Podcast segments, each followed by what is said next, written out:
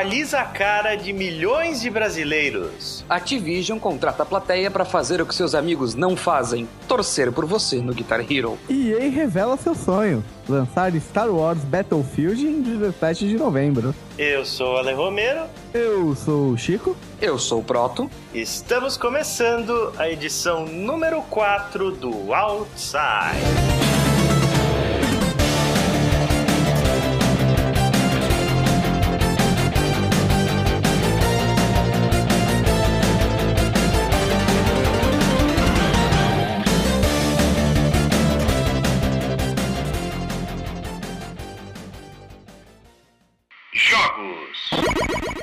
Começando essa quarta edição do Outside já com um momento histórico neste podcast. Felipe Proto falará de um jogo de console.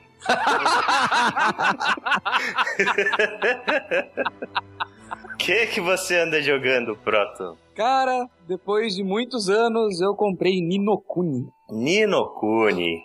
Jogo de Play ah, 3, né? É, não importa, é um jogo de desenho animado, cara. Jogo do, do estúdio Ghibli. Exatamente. E para mim foi o grande atrativo do jogo, que ele é um desenho animado gigantesco. Você vê pouquíssima diferença entre a cutscene e o gameplay. Hum. E é extremamente bem feito. A animação é fantástica, o jogo é em suma, maravilhoso. Para quem não sabe, o Estúdio Ghibli é quem fez coisas pouco famosas como A Viagem de Hiro, Castelo Animado, filminhos que nem ganharam Oscar tal. A história é que você tá controlando o Oliver, que é um menino que foi predestinado a salvar a humanidade. Começa bem, começa bem direto. É legal que não tem lenga-lenga, não tem, ah, por que você vai se tornar o herói? Não, você foi destinado a salvar a humanidade, isso é dito nos primeiros cinco minutos de jogo. Uhum. E é isso aí. Beleza, né? Não, não tenta se assumir como nada mais sério, já vai direto ao ponto. Né? Exatamente, é uma história, um conto de fadas. Tanto que o nome do jogo é Ninokuni Wrath of the White Witch a Fúria da Bruxa Branca, e Ninokuni significa outro mundo ou segundo mundo, dependendo de como você preferir ler ou escrever isso em japonês. E é um RPG, o que significa que eu não tô nem perto de talvez, quem sabe, chegar na metade dele. Uhum. não é só meramente um RPG, né? É um JRPG e no estilo mais clássico possível de batalhas por turno, tudo que a gente conhece de RPGs old school, né? Inclusive é, é... campanhas gigantescas. Exatamente, é. campanhas gigantescas, mas ele não é exatamente batalhas por turno. Ele tem um timer para suas ações e você vai escolher os ataques, sim, mas ele permite você ficar num modo real time, meio que nem Final Fantasy, uhum. e dar os ataques com o seu tempo e poder ficar trocando de personagem. O que é meio absurdo é que tem momentos do jogo em que você tá com três, quatro personagens e cada um deles tem três, quatro familiares atrás dele. é tipo um Pokémon? Pokémon? É, tipo Pokémon mesmo. E você tem que deixar os familiares felizes e tem que ficar mantendo eles bem para eles lutarem melhor. E o jogo é muito detalhista, muito cheio de coisinhas que você perceberia numa história que está sendo contada. Por exemplo, tem uma missão lá na frente em que você está levando o almoço para um trabalhador. E os monstros na floresta sentem o cheiro do almoço. Então eles te atacam mais ferozmente. E é super bobo. Se você dropa o item no chão, eles param de te atacar. Nossa. É, cara, o que. Uma das coisas que me incomoda nesse jogo é que, beleza, tem as quests e tal. É um JRPG, então você pegou ele, você já tá esperando.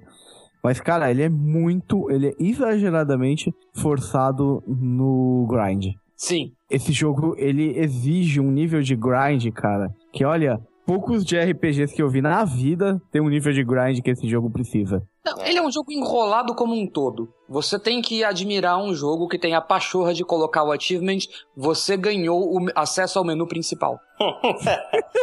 é, isso é uma coisa que eu vi muita gente falando também, que você ainda tem, tipo, tutoriais rolando depois de 20 horas de jogo, explicando coisa nova, né? Que o jogo ele vai te entuchando coisa é, de tempos em tempos, assim, e isso demora para parar, né? Sim, mas pelo menos eles fizeram isso direito, ouviu Final Fantasy XIII. Eles não pegam e te mantêm num trilho só. você vai jogando, você vai explorando tudo aquilo que tem para que você já aprendeu. Então você vai ter uhum. batalha, você já tem espaço para fazer grind, você já tem questzinha para fazer, você tem seu espaço para explorar, item para encontrar, e depois ele te para e fala: "Olha, tem essa coisa nova aqui". E isso é bem representativo do estúdio Ghibli, do estilo que eles fazem as histórias dele.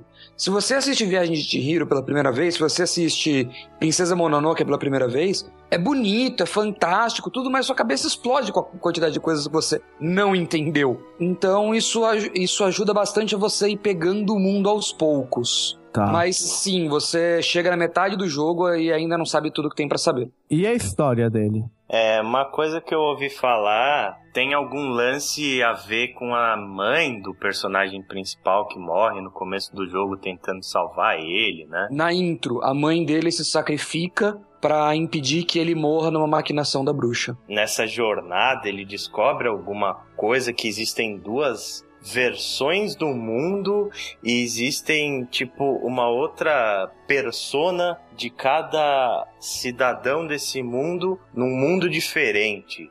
Exato, existe o Ninokuni, o segundo mundo. Existe a mãe dele lá. E a mãe dele nesse segundo mundo é uma pessoa super poderosa, super importante. Então talvez exista a chance que, devido a ela ser tão forte, ela possa ajudar a trazer a mãe dele de volta. E o sistema de combate, como é que funciona esse sistema de familiar aí, que dizem que é um diferencial do jogo? Você tem familiares que vão te ajudar na batalha. Existem infinitos familiares. Alguns te ajudam a recuperar a vida, outros aumentam seu ataque, e alguns atacam junto com você. Cara, é, é, meio, é meio Pokémon mesmo. Eu não duvido que tenha 600 familiares secretos que você só vai ver se você fizer o chocobo dourado aparecer, manja. Uhum. e como que você consegue esses familiares? Tem de tudo. Tem desde familiar que simplesmente gosta de você porque você deu comida para ele, até criaturas mais inteligentes que, que vão te obedecer porque você é uma pessoa boa. E existem outras que estão só seguindo o Rei das Fadas, que a propósito é o primeiro cara que você encontra no jogo, que é o que te leva para esse segundo mundo. A técnica que eles usaram para fazer o mapa é muito, muito boa. Ela te lembra muito as técnicas de coisas como Final Fantasy VII, que tinha aquele fundo quadrado e você ficava andando em cima dele. Só que esse fundo parado é uma animação, é uma célula de animação digna de ir para cinema. É, que ele é um jogo muito bonito, de fato, mas eu, por exemplo, acho que eu não teria paciência para esse tipo de jogo hoje em dia, porque ele é muito formato clássico de RPG. É, o negócio do grinding já é algo que me afasta, porque realmente o pessoal que eu, que eu vi que jogou esse jogo fala que é, perdeu a vida, sabe? Ficou quase 100 horas para terminar. Tem gente que criou um asco da música de batalha tão grande que não aguenta mais ver isso na frente. É um jogo para quem tem muita paciência, para quem tem muito tempo livre e para quem gosta mesmo ainda desse estilo de RPG tradicional, né? Porque tem muita gente que diz que gosta, mas é pela nostalgia. O cara, ele tá sendo traído pela memória dele, e se ele pegar um jogo desses hoje em dia, ele não vai ter paciência. Então, acho que fica essa dica aí pro pessoal meio que tomar cuidado onde vai pisar quando pegar esse jogo. Mas, de fato, é, é muito elogiado quando ele saiu, acho que foi em 2013, se eu não me engano. Sim, 2013. É, ele figurou em muitas listas de melhores do ano e é um jogo muito competente.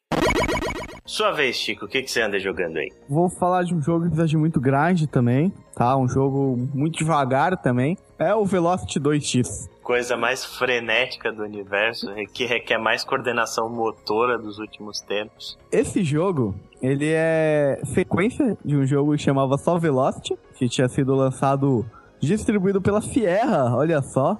É. ela tá viva. É, Voltou, estava né? pelo menos, né? Voltou é, é... agora, ela foi, ressurgiu da, das cinzas aí.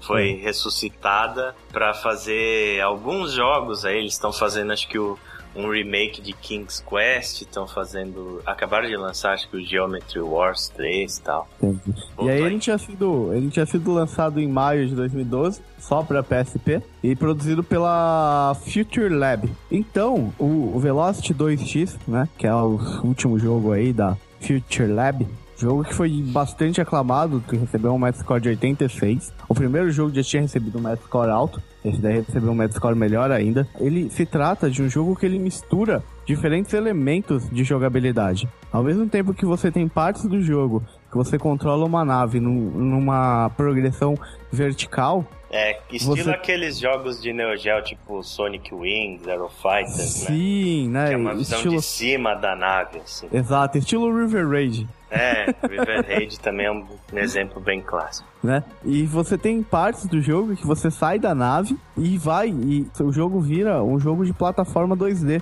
onde é. você controla ela a personagem principal com dando tiro em inimigos e tudo mais e correndo. O jogo ele é extremamente frenético. Ele pega muito no lance de você fazer high score, fazer cada vez a tela mais rápido. E ele tem um elemento que ajuda muito em puzzles e tal. Ele tem vários puzzles e tudo mais. Que ele tem um teleporte, tanto quando ela tá sozinha quando ela tá com a nave. Sim. Então ele tem um teleporte de curta distância que é necessário para você passar por algumas partes do jogo. Né? É. E tanto esse canhão dela, quanto esse teleporte, os poderes dela, ele, eles fazem parte da história do jogo, né? Você controla uma personagem, uma mulher, que ela é terráquea, e aí ela é encontrada por uma nave alienígena, e ela, tipo, aparentemente ela sofreu um acidente, e eles restauram, restauram ela ciberneticamente, parte dela, e aí que ela ganha esses poderes.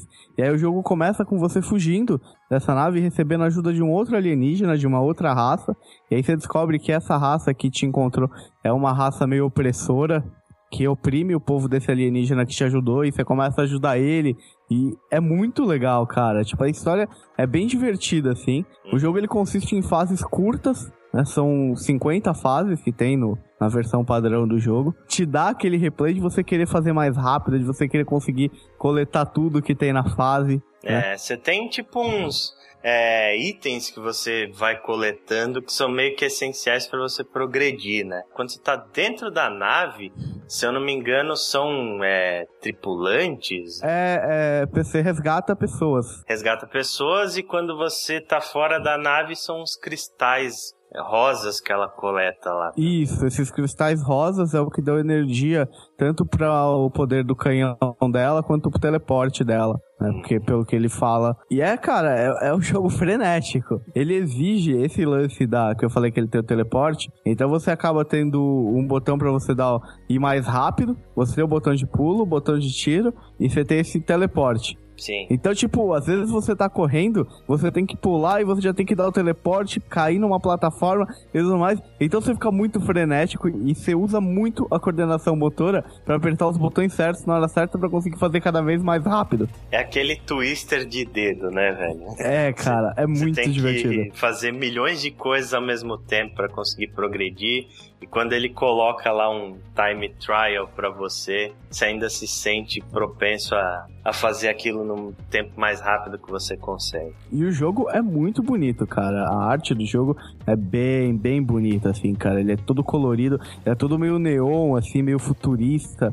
É, é bem legal. Assim, esse, essa estrutura do jogo, eu tô jogando ele no PS4, mas essa estrutura, ela é claramente um jogo excelente para se jogar no Vita. Porque é esse, esse, essa, esse esquema de fases curtas fica perfeito você com um portátil. Você joga ali uma fase, pum, depois joga outra fase, né? E aí você começa. Daí tem a parte dos chefes que é muito legal. Muda um pouco o esquema de jogabilidade, se desviar do tiro e atirar. Alguns, algumas partes que você tem que destruir na ordem certa, que é tipo um puzzle para você conseguir progredir no jogo. É, e ele tem pro Vita, eu tô vendo aqui.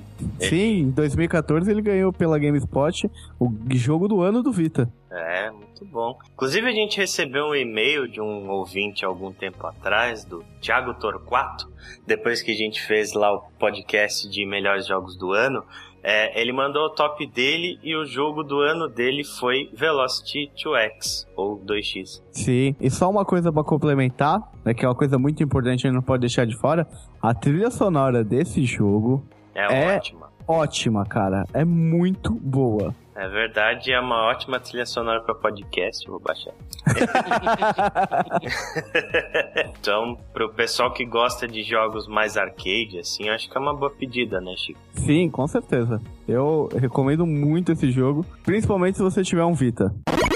Então, para fechar o nosso bloco de jogos que estamos jogando, vou falar do jogo mais comentado do mês de abril. Manda mais Mortal Kombat que tá pouco, né? A gente já fez um é. podcast sobre, um vídeo sobre.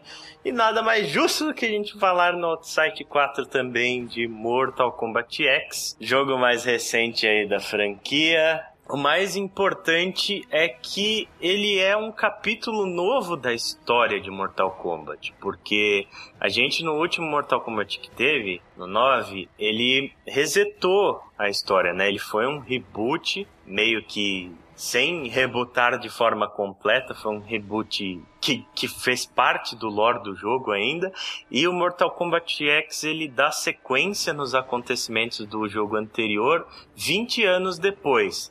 E nisso a gente tem acho que a principal novidade do jogo, que são muitos personagens novos. Uma coisa bem legal aí da NetherRealm, ela resolveu arriscar e tirar vários personagens clássicos que tinham morrido no primeiro jogo, mas outros voltaram como zumbis aí, né? que não podia faltar. Pelo lado do bem, a gente tem uma galera das Special Forces lá, que é o grupo de soldados, né, americanos e tal, que é formada basicamente por uma nova geração aí de filhos da, do, dos personagens clássicos. A gente tem a Cassie Cage, que é a filha do Johnny Cage com a Sônia. A gente tem a Jackie Briggs, que é filha do Jax. Tem o Takeda, que é filho do Kenshi.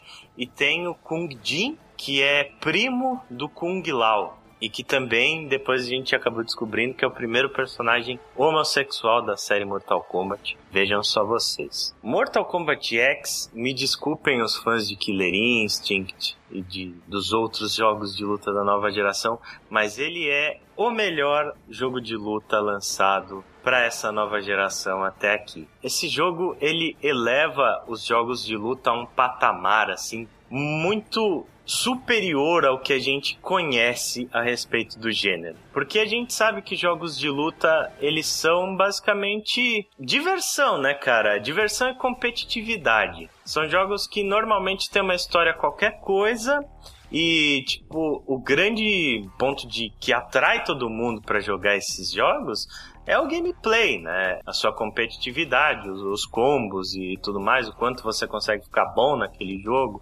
quanto aquele jogo te diverte, você vai jogar o modo arcade e zerar 50 vezes, e você vai jogar o modo online e vai jogar uns contras com seus amigos. No caso do Mortal Kombat, ele introduz elementos de jogos muito mais complexos do que a maioria dos jogos de luta que a gente está acostumado a ver.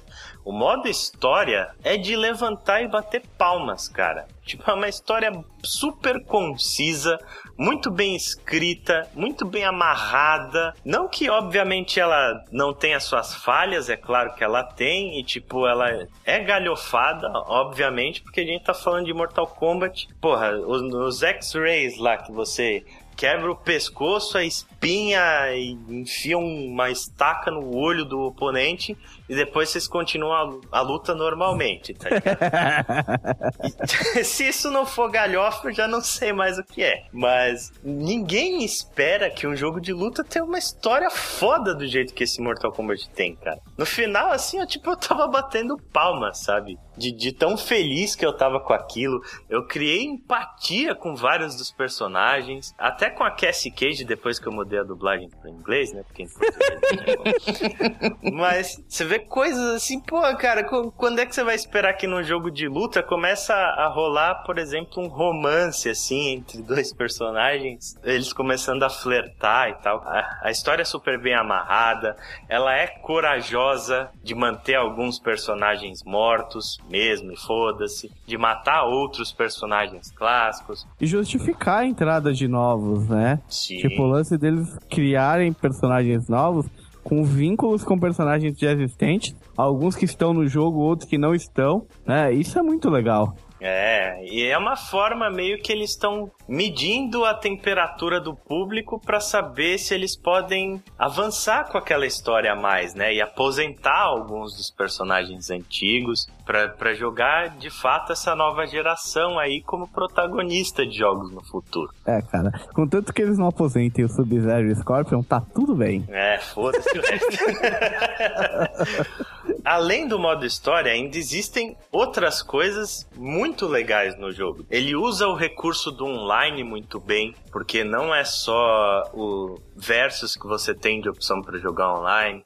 Você tem até tipo um King of the Hill e tal, que você vai enfrentando personagens em sequência.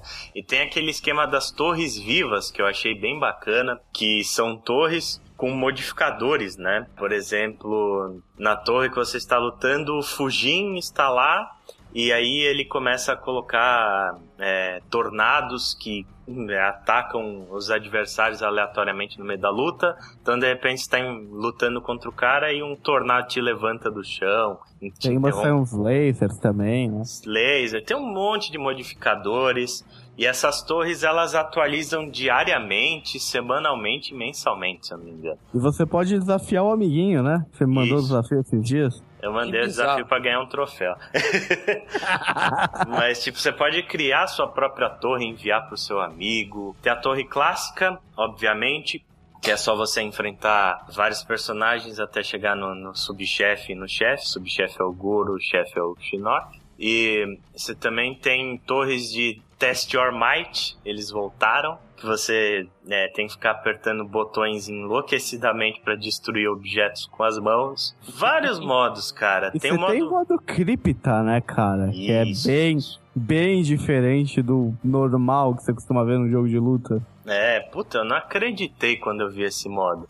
No outro Mortal Kombat você tinha cripta também, mas era só você ficar passeando lá achando túmulos e com os golds que você conseguia durante a história, né? Jogava o modo história, você ganhava determinada quantidade, jogava. Tudo, tudo você ganhava um goldzinho que você podia gastar na cripta, e aí você habilitava fatalities novos, artes conceituais e é, modificadores, uma porrada de coisa. Isso tudo tem na cripta do Mortal Kombat X, com o diferencial de que você controla uma câmera em primeira pessoa e você explora aquela cripta como se fosse tipo um dungeon crawler mesmo, sabe? Você vai andando e de repente você encontra um inimigo que te ataca e você precisa fazer um quick time event para matar ele.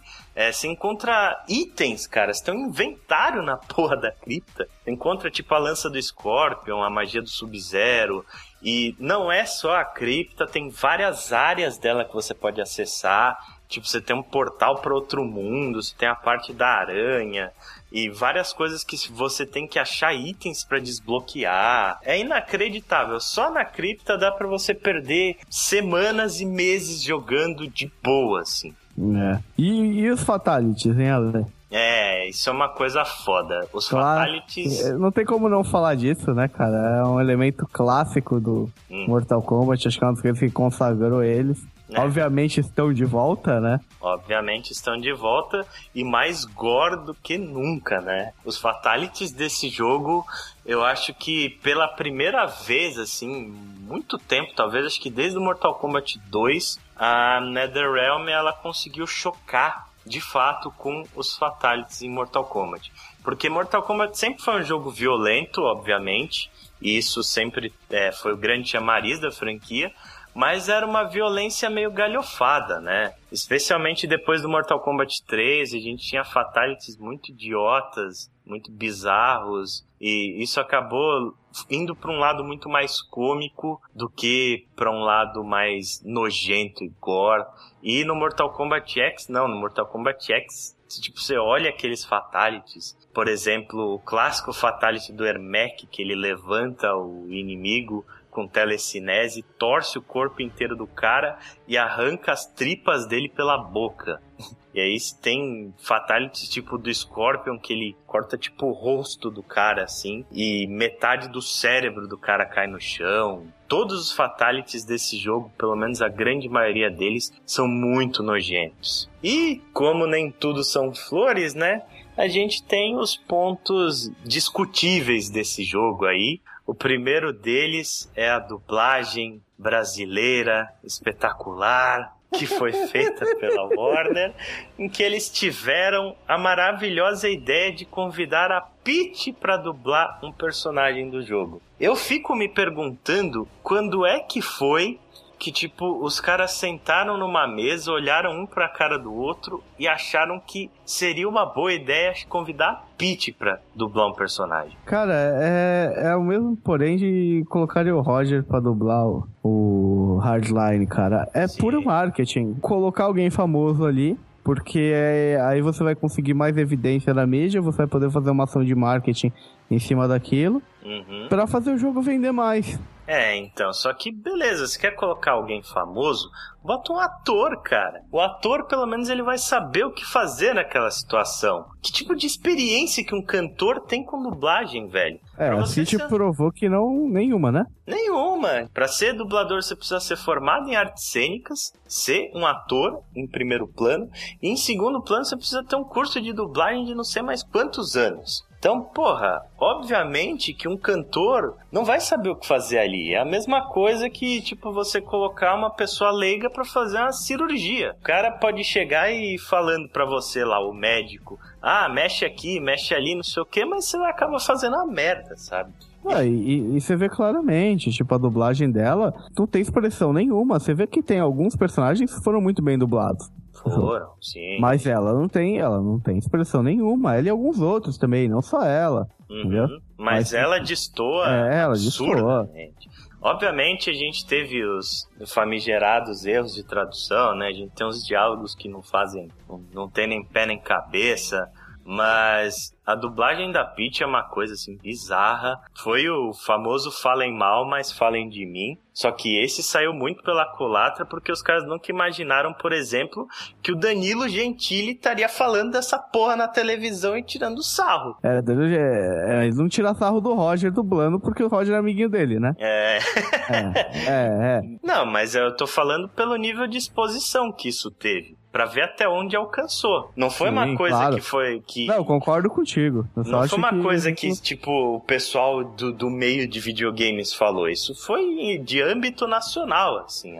A Warner virou motivo de chacota pro país inteiro. Inclusive a dublagem que a dublagem não oficial do Rafinha Bastos é muito boa. É, é excepcional. É excelente, a gente vai deixar o link no, no post aí pra vocês verem, porque merece de fato. Enfim, né? Tomara que a Warner ela tenha aprendido a lição dela, tomara que daqui para frente eles ouçam a comunidade, né? A gente teve um abaixo assinado aí para redublarem o personagem. Obviamente que não vai acontecer, mas chegou da última vez que eu vi quase 14 mil assinaturas, coisa pra caralho. Espero que eles tenham aprendido a lição e, e visto a merda que eles fizeram, não façam novamente, né? Ah, ainda se fosse tipo uma coisa que o Brasil não fosse bom, mas o Brasil tem é conceituado como uma das melhores dublagens do mundo. Pois é. é as dublagens brasileiras são excelentes. Cara, você pega o exemplo do Injustice, da mesma produtora, distribuído pela mesma Warner. É um trabalho magnífico de dublagem. Eles pegaram todos os, os dubladores que dublaram os personagens em desenhos, em filmes, etc., e colocaram para fazer o jogo. Então, o que, que custa né, fazer um trabalho parecido aí. O Guilherme Briggs, por exemplo, custa mais caro que a Peach? Eu duvido muito. Mas enfim, né? Isso não estraga o jogo. Mortal Kombat X é um jogaço. Se você, tipo, tem repulsa mesmo a jogo de luta, não consegue jogar nem fodendo e detesta mesmo, obviamente não procure. Mas se você é um cara que de vez em quando numa festa pega um jogo de luta para jogar com seus amigos, tem aquela curiosidade, jogou os arcades antigos, tá longe da franquia há muito tempo e tal, eu recomendo Mortal Kombat X muito, muito, muito, muito. Um dos melhores jogos do ano até aqui. Caramba. Você não achou, Chico? Eu achei. É, é assim, eu não sou um cara muito de jogo de luta. Uhum. Realmente eu, eu não sou. Eu não compro normalmente jogo de luta, eu não jogo muito. E o Mortal Kombat é um jogo de luta que eu tô jogando desde que saiu, acho que foi um dos, um dos únicos jogos que eu joguei. Porque é muito bom. O modo história dele, como você falou, é me atraiu muito. Cara, tudo no jogo é bom. Tem além das polêmicas, tem outras polêmicas que a gente não comentou, como dos fatalities fáceis via DLC e É, tudo mais. Mas acho que nem vale.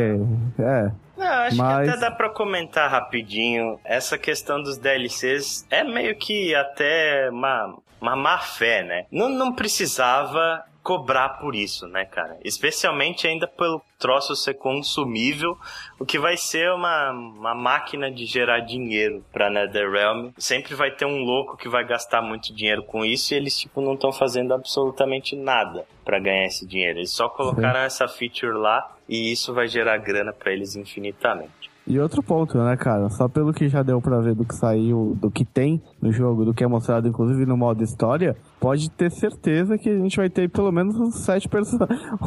uns sete personagens, né? Os quatro anunciados e mais três de DLC, né? Sim, sim. Tem muito personagem que o pessoal até já descobriu manha pra controlar, né? Na É. versão do PC, jogar com Rain, jogar com a Sindel e tal. Obviamente a gente vai ter muito, muito, muito DLC de personagem nesse jogo. Os caras vão querer é, ordenhar a vaca até onde não pode mais. Mas de qualquer forma, não tira o brilhantismo do jogo. Mortal Kombat X é excepcional. Vamos na nossa primeira leva de feedbacks desse outsite. A gente reclamou que estava tendo pouco feedback nos últimos podcasts. Então a gente começou a receber mais e a gente vai ler mais feedbacks nesse podcast. Então comece aí, Proto, com o e-mail que a gente recebeu do Gustavo Lemos sobre o outsite número 3. Vamos lá, o Gustavo diz aqui: Pessoal, vocês estão colocando remake e remaster no mesmo balaio. Vale lembrar que são coisas distintas. Remake é uma atualização da experiência como um todo, inclusive com mudança de elementos de jogabilidade, como por exemplo o Resident Evil de GameCube. A versão lançada para novos consoles, na realidade, é um remaster do remake. É. é. É, E o último Castle of Illusion. Fazer um remake custa praticamente a mesma coisa que um jogo do zero, e não vimos nenhum na geração nova ainda. Remaster, que é a atual modinha do mercado, é apenas uma atualização gráfica com upscaling de resolução, frame rate melhor e um tapinha nas texturas. O custo de produção de um remaster é bem baixo, e como a maioria dos estúdios terceiriza sua produção, é lucro na certa. Acho que por causa disso ainda veremos um monte deles por aí. Grande abraço. Muito bom esse e-mail do Gustavo. Realmente, né, cara? A gente meio que confunde remake com remaster. Eu acho que é uma coisa até comum da, da indústria em geral, se você pensar. Mas remake mesmo, eu acho que é isso que ele falou. É refazer o jogo do zero, né? É, Como- tipo DuckTales, né? Também que ele não citou, mas teve também. É isso que é engraçado. DuckTales se chama DuckTales Remastered. E na realidade ele é um remake, né? Pelos termos que ele falou aí. Sim, não, jogo foi completamente refeito, dá pra ver claramente. Sim, exatamente. Castle of Illusion eu acho que é um exemplo perfeito, porque a jogabilidade foi- mudou muito. Apesar da gente ter elementos do jogo clássico e tal, É, eles é- cagaram o jogo. é, ele é completamente refeito para nova geração. Né? Enquanto Mas- os- o remaster é, é isso aí mesmo, é um tapinha na, na resolução, aquele trampinho barato que os caras fazem rapidinho, é a requentadinha. Remaster é, a requentadinha. Quer, quer uma pergunta interessante, então? É, Grim Fandango é remaster ou remake? é remaster. Master. É o É o mesmo, mesmo jogo. É o mesmo jogo, mas eles colocaram, mudaram boa parte do código, refizeram todas as texturas, refizeram toda a. refizeram boa parte da jogabilidade, incluíram dois modos de jogo novo, dois modos de controle de jogo novo. Ah, não sei, pergunta difícil da porra. É, as duas coisas elas meio que se confundem mesmo. Mas o Green Fandango chama Green Fandango Remastered, né? É. Eu acho sim. que ele, ele não muda o core da experiência do jogo. Eu acho que aí tá a essência do remake. Ele mudar a experiência do jogo. O Resident Evil foi tudo refeito também. A câmera, o modo de jogo, tipo, você não precisa mais usar aqueles controles tanques. Ele tem uma porrada de área nova, ele tem inimigos novos. Então é um jogo completamente diferente mesmo. No GameCube, né? E o que ele falou de ser um remaster do remake, essa versão que saiu. E é isso mesmo. é, é isso aí. Um bom e-mail do Gustavo Lemos. Muito obrigado, cara, por nos corrigir. Então Então, vou ler um comentário aqui também do Jefferson Dias no Outside número 3 também. É, o Jefferson é o ouvinte que interage bastante com a gente aí. E ele perguntou: Ué, cadê os comentários? E a gente repete a mesma pergunta, apesar de que a gente recebeu uma quantidade maior dessa vez, a gente quer mais, mandem mais, pessoal. Aí ele falou: Esse negócio dos remasters tá demais da conta. Jogos com menos de 5 anos de lançamento não precisam de remaster e nem vem com a desculpa que é para quem não jogou ou veio de uma plataforma diferente. A última geração foi tão longa que deu tempo para quem quisesse de ter os dois consoles e jogar todos os exclusivos de PS3 e Xbox 360. Tem alguns remasters que até valem a pena, como Resident Evil HD, Green Fandango, mas por exemplo, Master Chief Collection é birra do estúdio 343. Eles poderiam ter refeito só o 1 e o 2 e feito um port do 3 e o 4, com algumas cutscenes explicando o que aconteceu no 1 e o 2. The Last of Us, bem, já falei sobre isso. E aí ele fala que gostou do quiz e que tinha umas respostas bem absurdas. e aí, o que, que, vocês acham desse tempo aí que ele falou? Cinco anos de lançamento. Ó, primeira coisa, o que eu acho? Valeu, Jefferson. Eu adoro fazer o quiz. Eu não acho que é pelo tempo, cara, mas é uma coisa que eu falei no cast que eu mantenho como principal motivo de ter tanto remaster e remake. Retrocompatibilidade. Sim, com certeza. Se fosse, se fosse por causa das pessoas que querem jogar e que ainda não viram e para ter experiência e que o jogo é um clássico, existe a retrocompatibilidade. Não existe. É só cash grab de qualquer jeito. Uhum. Não tem desculpa, não tem nada. É só eles querendo ganhar dinheiro mesmo. É. Eu até concordo. Com certeza não seria necessário um remaster se a gente tivesse retrocompatibilidade. A não ser no caso, por exemplo, do Green Fandango, né? Porque hum. é um jogo que estava perdido no tempo aí. A gente não tinha mais onde encontrar ele de forma alguma. E aí o pessoal foi lá, meio que resgatou aquilo do nada, refez as texturas e tal, e lançou. E agora a gente tem ele disponível para sempre, por assim dizer, né? Eu acho Sim. que vale a mesma coisa, por exemplo, com vai sair o Day of the Tentacle do mesmo esquema. Então, eu acho que para esse tipo de jogo que já tá perdido no tempo e tal, eu acho que é até válido sim. Não, concordo, mas esses jogos não tem 5, 6 anos, não tem tem bem mais. Não são da geração passada. Hum. É, eles são de gerações bem antigas. Sim, é verdade, é verdade. E até caberia um remake em certos jogos, né? Se a gente pensar. Sim. Final Fantasy VII, beijos. é isso então. Muito obrigado pelo comentário, Jefferson. Um abraço. Valeu. Notícias! Então vamos para as notícias desse outsite. Chico, eu vou falar a primeira notícia aqui. Eu falo com muito, muita felicidade que foi anunciado a continuação do Deus Ex Human Revolution. Isso, Deus Ex isso, Mankind isso. Divided. As pessoas não conseguem conter a emoção. Cara, essa foi uma das melhores notícias uhum. das últimas semanas. A expectativa desse jogo era grande, rolavam boatos há um bom tempo. E legal que não mostrou nada de jogabilidade, mas mostrou que o jogo mantém aquele aspecto visual do jogo anterior, né? Aquele negócio lá meio amarelo, né? Que teve gente que reclamou, mas que faz, tipo, tem todo o contexto para ter isso no jogo. E o legal é que ele mostra um futuro, um pouco mais no futuro. Pelo que dá para entender no trailer, tá rolando uma. O governo, depois dos eventos do primeiro jogo, tá caçando meio que o... as pessoas que têm aos membros biônicos e tal. Obviamente, sempre que você oprime um povo, alguma coisa assim do gênero, né? Nossa história diz que normalmente essas pessoas se unem e montam uma revolta, tentam se proteger. Né? E é o que acontece pelo que dá para entender no trailer. Que surge uma rebelião. E o Adam Jensen é meio que um messias, né? É, cara, o que não, dá, o que não deu para entender no trailer muito bem qual que é a posição dele, né?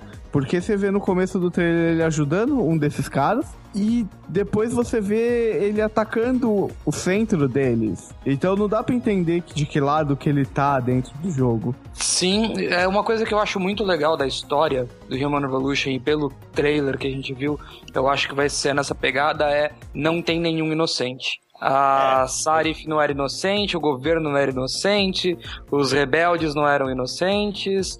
E o Adam Jensen tá muito preocupado com a própria traseiro para se preocupar demais em entrar na briga de algum lado, eu acho. É, o que eu ia falar quando o Chico falou que se ajuda um lado uma hora e o outro lado outra hora, é que talvez isso fique a cargo do jogador escolher, né? Quem sabe? Se Pode você... ser uma boa, seria bem interessante você poder seguir os dois caminhos. Uhum, seria foda, né? Enfim, Deus Ex Mankind Divided vai sair só pra nova geração. O pessoal está prevendo que é pra 2016, mas ainda não existe data confirmada. Mas uma última coisa para falar desse jogo foi a forma com que a Square Enix tentou divulgar que foi um fail assim tão grande e tão patético que merece a gente fazer uma nota aqui. Eles lançaram no tweet deles uma brincadeira, tipo um filminho passando com uma hashtag chamada Can't Kill Progress. E esse filminho era um cara que tinha sido capturado, e aí ele ficava numa cela e de repente é, eles mandavam coisas pro chat escolher, não sei o que, tipo, qual música você prefere, clássica ou folk? O que aconteceu foi, eles resolveram fazer essa putaria toda em três dias, cara. Três fucking dias. E tipo, quem é que ia ter paciência para ficar acompanhando a porra daquele ARG durante três dias? Um ARG mal feito, com atuações horrorosas, votações que demoravam horas e horas e horas para acontecer. E o que, que aconteceu? O pessoal ficou puto começou a, a rastrear a internet atrás de coisas. Aí eles acharam é, umas screenshots desse jogo que ia ser capa da próxima Game Informer. Então, cara Square Enix, na próxima vez que vocês tentarem fazer isso, faça uma coisa curta, que seja tranquila, tipo, algumas horas é o suficiente, você não precisa fazer essa putaria toda. Se você for fazer um ARG longo, faça ele longo, semanas, hum. para dar tempo da gente fazer outra coisa. É, pois é. Tipo, jogar seus jogos. É. Próxima notícia, Proto. O Guitar Hero Live vai ser a coisa mais bizarra que eu já vi. Ah. E mais legal também. Mano, mas o que, que é esse Guitar Hero Live aí, Proto? Guitar Hero Live é o primeiro jogo desde a Activision decidiu tentar matar a sua cria, que morreu por excesso de sucesso, 2010, 2011, mas Talvez você não se lembre, talvez você tenha perdido a conta, mas saía em média um Guitar Hero a cada seis meses. Pois é. É, porque tinha aquelas expansões específicas de bandas, né? É, era uma festa, cara. Rolou uma, uma sensação meio Pokémon na época, agora que é manja. Se você jogava direto, você queria comprar todas as músicas que saía por DLC. Toda semana, praticamente, saía música nova. É, é esses é jogos de esses jogos de música, eles foram uma bolha, né? Primeiro Guitar Hero lançou a moda, aí depois a gente teve Guitar Hero 2, que foi um grande sucesso também. E aí surgiu o Rock Band, se eu não me engano, um pouquinho depois. E aí começou uma avalanche desses jogos, porque talvez o pessoal já soubesse que é, não ia durar muito tempo a febre né, desse tipo de jogo. E eles quiseram mais uma vez aí ordenhar a vaca até secar. E aí foi Guitar Hero Beatles, Guitar Hero Aerosmith, Guitar Heroes Banda Malta e a porra toda, né? Banda Malta. Guitar Hero Móveis Coloniais de Aracaju. É, é isso daí. É, é, é, cara, se juntar o que saiu de Rock Band e de Guitar Hero naquela época, foi coisa foi, pra caralho. Foi uma overdose do inferno. E eis que em 2010 todo mundo tava de saco cheio já. E Guitar Hero foi botado um pouquinho para descansar. E ficou aí uns bons anos adormecido. E de repente, sabe-se lá por quê, Rock Band e Guitar Hero anunciados praticamente ao mesmo tempo, né? Algumas ah. semanas atrás a gente teve o anúncio do Rock Band 4 pela Harmonix que foi um jogo muito simples, né? Eles querem voltar às origens do que foi feito nos primeiros rock bands, tiraram aquele excesso de instrumento que tinha, que era teclado, aquela porra toda. É, uhum. E eles quiseram manter o simples, assim, fazer uma coisa de baixo custo e tal, até porque eles não sabem o quanto de público ainda existe nisso daí.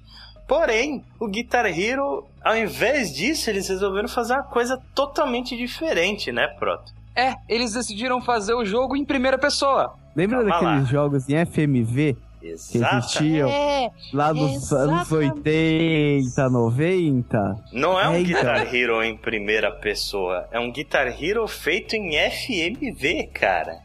que é uma tecnologia da época do Sega CD que já tinha morrido há milhares de anos. Pra quem não sabe o que que é FMV, FMV é o famigerado Full Motion Video, que é, é filmagem de jogos com atores de verdade. O Guitar Hero Live, ele é feito com pessoas de verdade. Você tem uma banda tocando de verdade e você tem uma plateia enorme com road, a porra toda. E o mais foda de tudo isso é justamente isso daí. Conforme você acerta as notas ou erra, é, tanto a banda quanto a plateia começam a reagir de formas diferentes. O vocalista cantando, de repente você começa a errar as notas, ele olha pra você e manda um come on, sabe? E de repente a plateia começa a levantar cartazes de I I love you ou you suck. Eu achei isso muito, muito foda, velho. Os Sim. trailers, todos os trailers que eu vi, eu achei muito foda. Se você É. tem um making off também que mostra eles filmando na tela verde e fazendo composição. Cara, se dá pra fazer FMV hoje em dia de um jeito certo, é o que eles estão fazendo. Eles filmaram dezenas de horas de coisa pra você ver, então vai demorar até você ver a mesma reação de novo. Hum. E vai ter bastante conteúdo. E o que eles já fizeram, e que é muito interessante, eles estão fazendo o Guitar Hero Live Online, que é o Guitar Hero TV. Você vai poder tocar. A propósito, a guitarra é nova, aquela guitarra de plástico que você tinha aí na sua casa não vai funcionar. Desculpa. Ela tem dois botões por traste agora, né? É, Três. cara, isso ficou muito legal. Três. Três. São seis botões no total. Ah, é, Isso, dois, é, é, é dois que, é que botões por traste. dá pra Aí perceber um quais das pessoas né, nesse podcast trastes. tocam violão, né? É, eu não toco porra nenhuma. Eu Alguém vi seis sabe o que que é botões naquela traste? porra. Eu vi seis botões lá no braço da guitarra, pra mim são seis botões. É, dois botões por traste, três trastes, seis botões. e o Ah, que dá tá. pra você fazer acordes, né? Isso é muito foda também. Sim. Não é só, tipo, apertar botõezinhos. E eles falaram, o... eles tiraram o quarto botão pra deixar mais fácil pra quem tá jogando no Medium. Obrigado, gente. Mas o hard e o expert, pelo que a galera que jogou tá falando, são virtualmente impossíveis, porque você tem que fazer praticamente a nota no tempo real. São pra músicos, então, né? Não é que é virtualmente impossível. É, Não é sinônimo? É, pra quem toca de verdade e tal. Então, e o Guitar Hero TV, o que, que vai ter? Você vai poder tocar em cima de clipes das músicas. Então, vai rolar uma situação bem. Pô, você tá tocando não só em cima da música, não só ao vivo, mas você vai poder tocar a música de estúdio, o clipe de seja lá quem for. E você vai poder desafiar os amigos pra duelos, você vai poder fazer muita coisa online. E um detalhe interessante, eles vão lançar para todas as plataformas, geração atual, Xbox One e PlayStation 4, também vão rolar para Play 3 e Xbox 360 Uhum. e para dispositivos mobile. É, e pra todo mundo esquece dele, mas vai ter também pro Wii U, tá, gente? Ah, também vai ter pro Wii U, é verdade. o que é muito interessante, eles já falaram, vai ser o mesmo jogo para nos dispositivos mobile do que no console.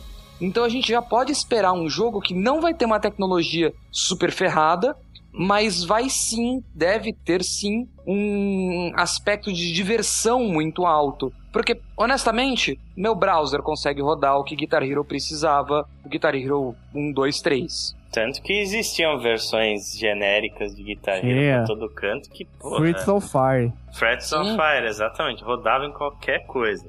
E é isso. O que eu prevejo? Vai sair, e se, se não sair oficialmente, alguém vai fazer uma versão de Oculus Rift disso, porque vai ser muito legal você poder virar a cabeça e olhar pro seu vocalista enquanto você toca. Sim, sim. E é, eles vão ordenhar essa vaca, esperamos direitinho. Eles vão fazer vários microtransações, musiquinha pra você comprar.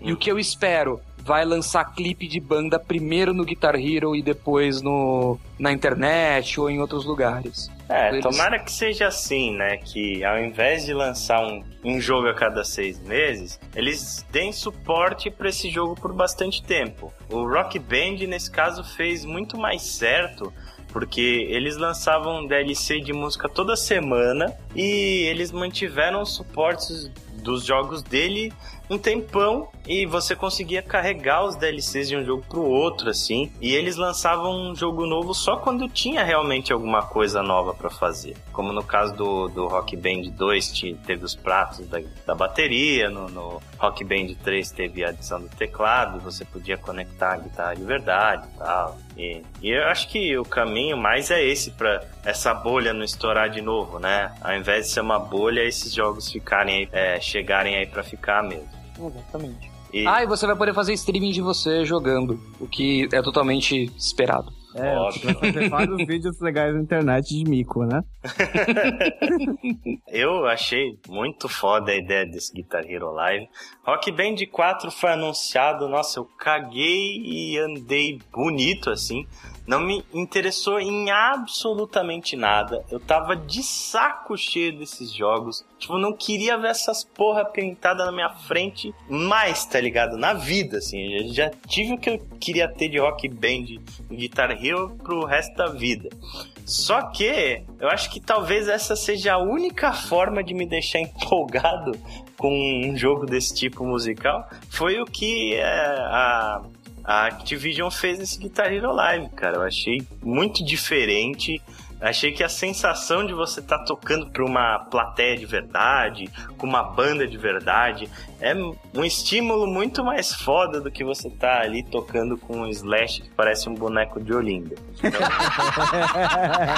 Mas de qualquer forma, eu, eu, gostei muito, muito, muito desse Guitar Hero Live. Não sei se eu vou comprar também, porque vai ser caro pra porra kit com a guitarra nova e cacete. Vai ser uma fortuna aqui no Brasil, mas é legal, é legal. Eu gostei muito da ideia. Vou, eu provavelmente vou acabar comprando pelos motivos errados, mas eu vou achar muito divertido.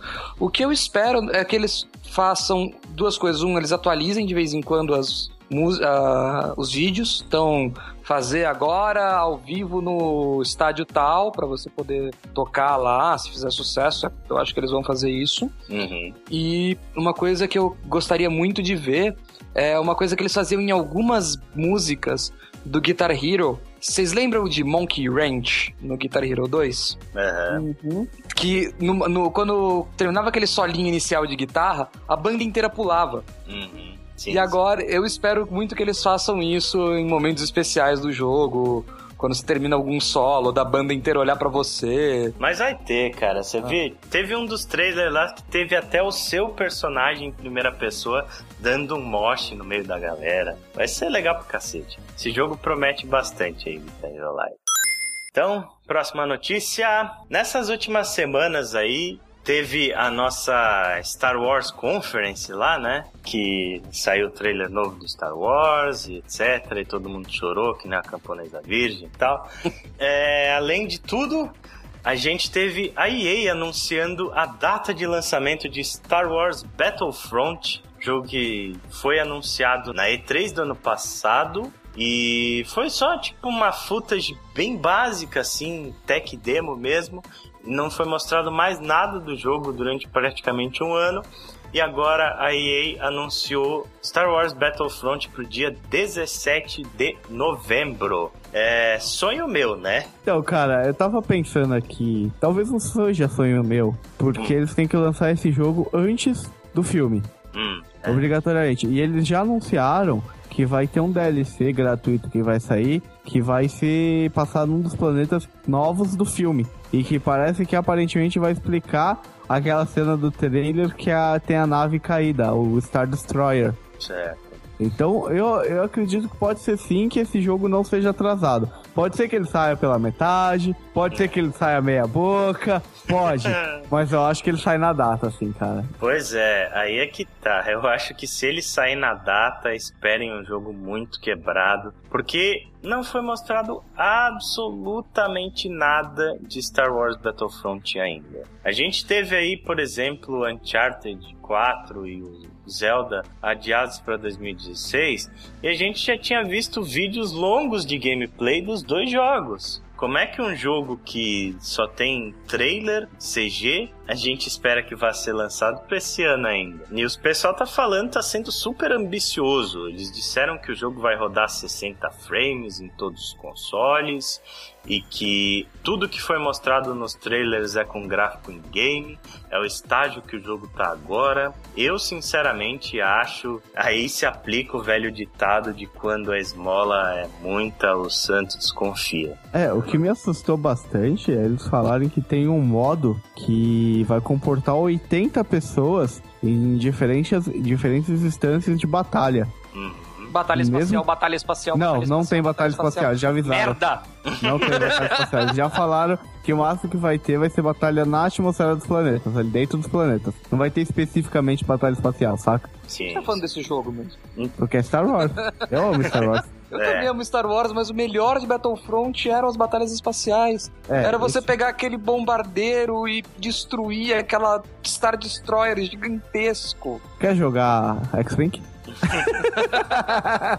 Star Wars Battlefront, se você não tem é, intimidade com a série ainda, é um jogo multiplayer, ok? Não é um jogo de campanha e nada. Ele é um jogo multiplayer online. E é exatamente isso que esse novo Star Wars Battlefront vai ser. Aliás, só tem uma coisa: a internet veio abaixo falando: não, vai ser um jogo que vai ser capado de propósito para lançar um milhão de DLCs, vai ser um jogo vendido e blá blá blá blá blá. Ou seja, a internet foi a internet. O que rolou, que foi bastante interessante, foi developers da DICE vieram falar: gente, não. A gente está trabalhando para fazer o melhor jogo possível. A gente não está trabalhando para fazer um jogo capado, um jogo cheio de DLC. Não tem uma coisa que a gente falou, não, isso não entra, isso entra em DLC. A gente tem DLCs planejados, mas são coisas extras. Tá, esse, esse último pedaço eu tô inferindo um pouco. Porque eles já anunciaram DLC.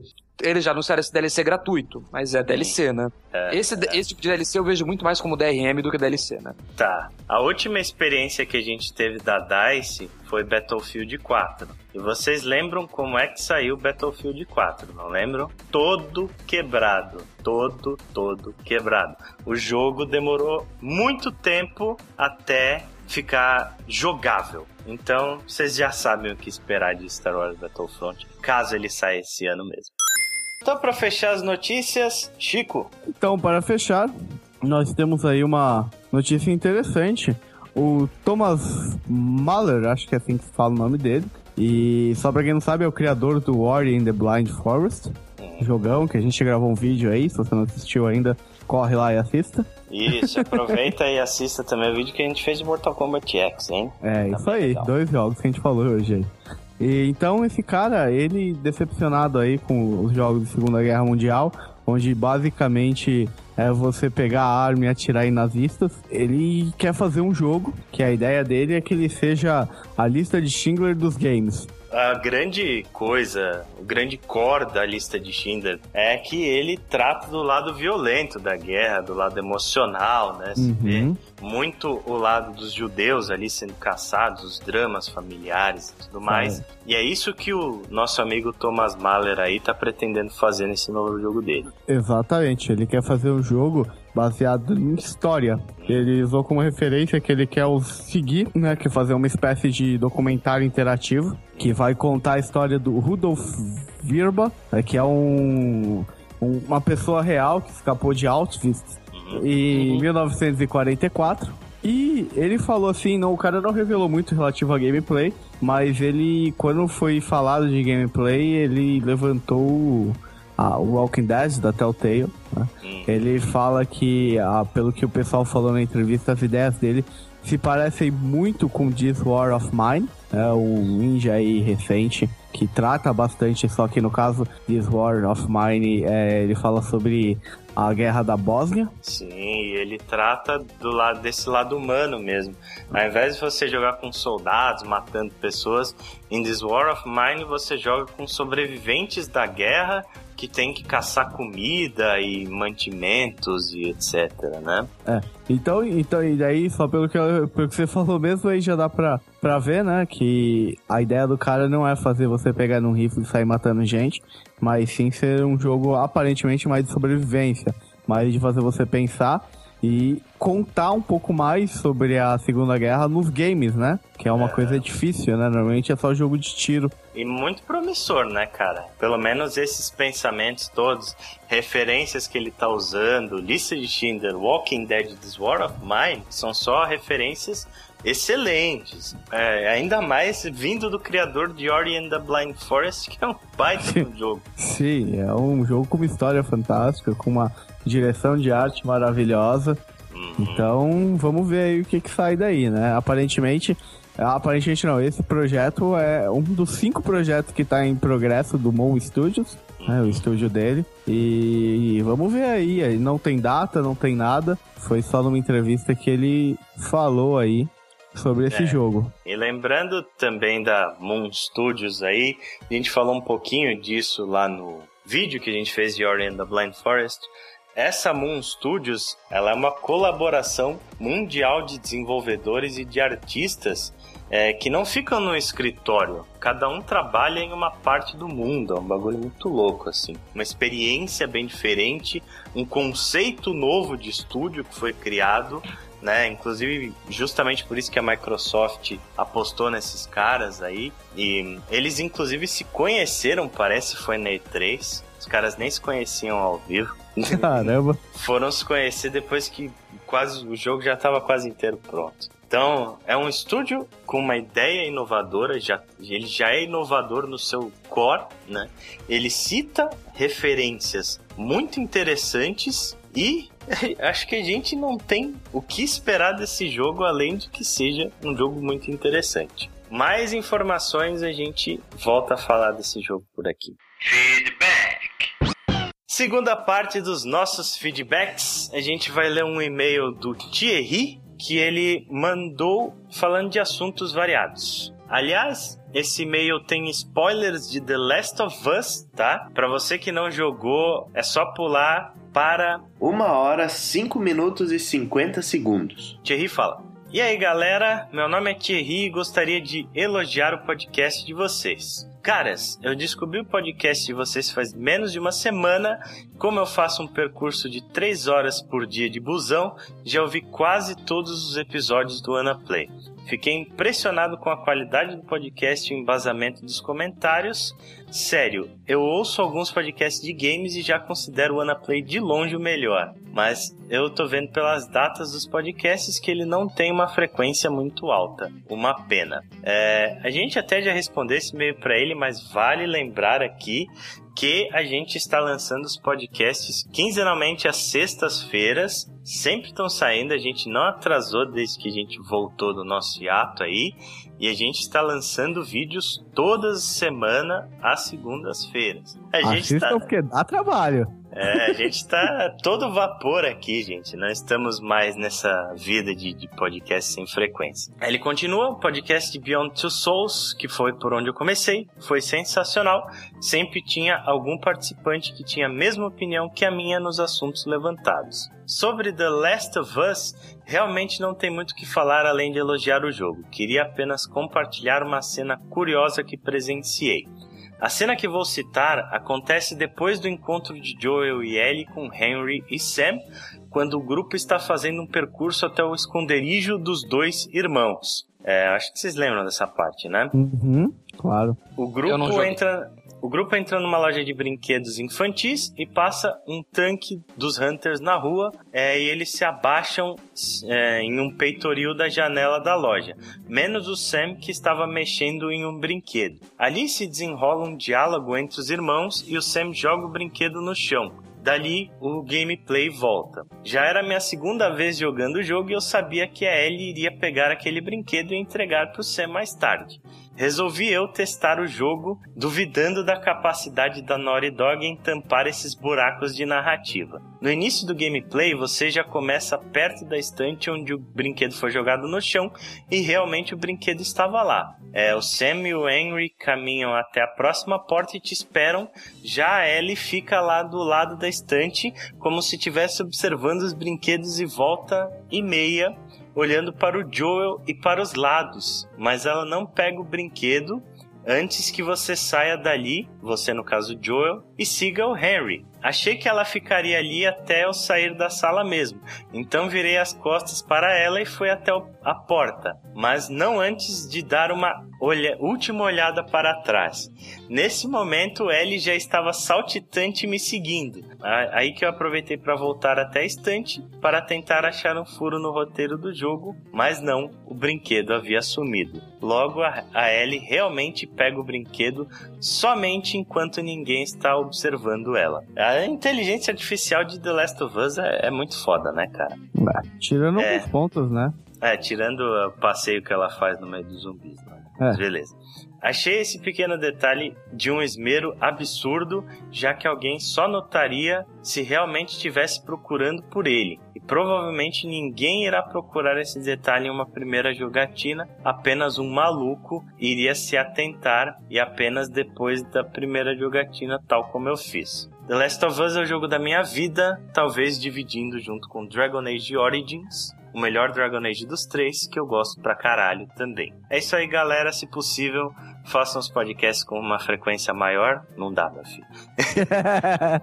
e deem uma passada por Vampire The Masquerade Bloodlines ou no próprio Dragon Age Origins, caso achem que vale a pena um podcast sobre. Thierry, muito obrigado pelo seu e-mail enorme aí. A gente agradece pra caramba os elogios. É muito importante pra gente, cara. Valeu. Valeu! Valeu. E para fechar os feedbacks dessa edição, Chico? O último feedback que a gente tem aqui do Diógenes L, né? Deve ser o sobrenome dele, o L aí. O Diógenes, ele comentou aí num podcast bem já antigo nosso aí, o, o podcast que a gente fez de melhores jogos que ninguém jogou. E ele fala que, que nesse jogo, só para contextualizar, a gente falou de um jogo chamado Black Dahlia, o Proto, que está aqui presente, falou. Hum que era um jogo bem antigo que inclusive não existe disponível para vender em lugar nenhum.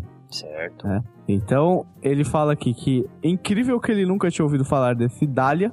Inclusive, não existe nenhum post sobre esse jogo no Reddit inteiro. Já dei meu voto no, no GOG para que eles tentem recuperar o jogo. Inclusive, achei na lista deles outros FMV clássicos que ainda não estão disponíveis, como Blade Runner e Reaper. Clássico Blade Runner. A gente leu esse comentário só pro Proto ficar feliz, porque ele tinha ficado triste que ninguém tinha se interessado em Black Dahlia.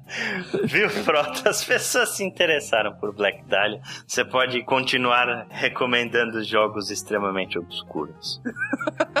não, mas Black Dahlia é um jogão e... Vou dizer o seguinte para você, cara. Se você passar da parte do hotel sem seguir nenhum guia, você é um herói, velho. Beleza, então, muito obrigado, Diógenes, aí, pelo seu comentário.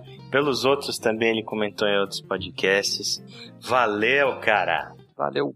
Música! Então, para encerrar mais um outro site, como já é tradição, a gente escolheu uma música e o Proto escolheu a música dessa vez. Olha só! Sim, interessantemente eu escolhi uma música de um jogo que eu nunca joguei, Valkyria Chronicles. A música chama Offensive and Defensive Battle. Foi composta pelo Hitoshi Sakimoto e é uma música claramente de batalha. Para quem não conhece, Valkyria Chronicles é um JRPG e a música é, você percebe nela toda a vontade de orquestrar, todo o carinho de alguém que está fazendo uma música para ser épica e ainda assim tá limitado pela capacidade do videogame que não consegue fazer tantos sons. Então ele usa e abusa de tons intermediários, de entrada e saída de instrumentos. É deliciosa a música, muito boa para você ouvir enquanto você trabalha. E eu acabei pegando ela como parte do o melhor de Valkyria Chronicles no Humble Bundle. E fica aí minha recomendação. offensive and defensive battle. Então é isso, minha gente. Mais uma vez a gente pede aí para vocês recomendarem o WannaPlay pro seu amigo. Faça essa boa ação, espalhe a palavra, que a gente agradece muito. Siga a gente lá no Twitter, no arroba WPWanaplay. Curta a gente no Facebook, facebook.com WPWanaplay.